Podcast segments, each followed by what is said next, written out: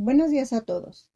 Hoy meditaremos en el tiempo con Dios el tema Gracia también para los gentiles, en Éxodo capítulo 12 de los versículos del 37 al 51.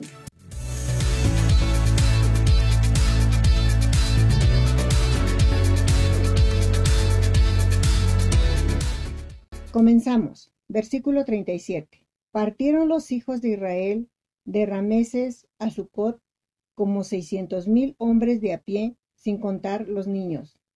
También subió con ellos grande multitud de toda clase de gentes y ovejas y muchísimo ganado, y cocieron tortas sin levadura de la masa que habían sacado de Egipto, pues no había leudado, porque al echarlos fuera los egipcios, no habían tenido tiempo ni de prepararse comida. El tiempo de los hijos de Israel habitaron en Egipto fue cuatrocientos treinta años, y pasados los cuatrocientos treinta años, en el mismo día todas las huestes de Jehová salieron de la tierra de Egipto.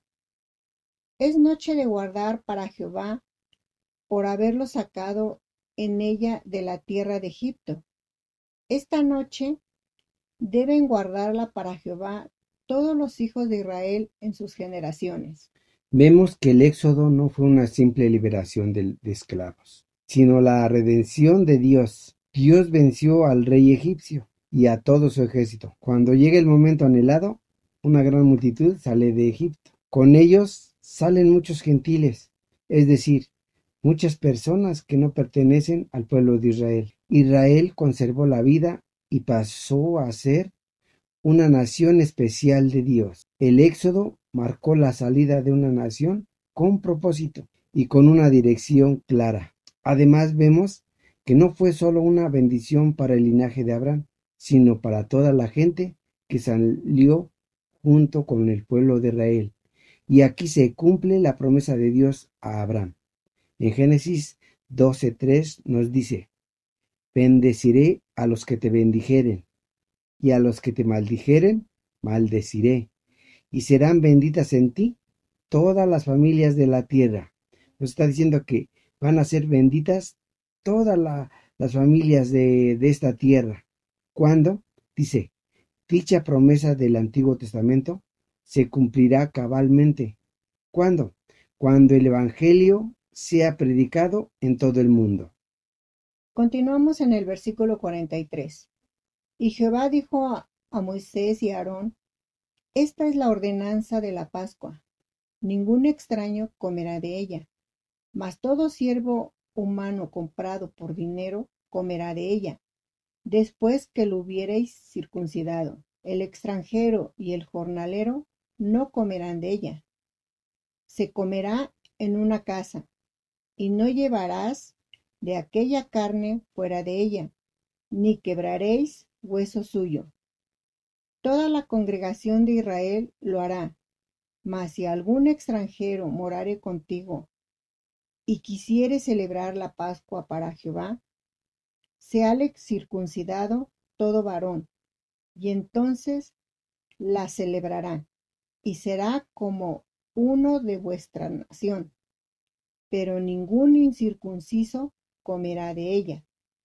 La misma ley será para el natural y para el extranjero que habite entre vosotros. Así lo hicieron todos los hijos de Israel, como mandó Jehová a Moisés y a Aarón. Así lo hicieron.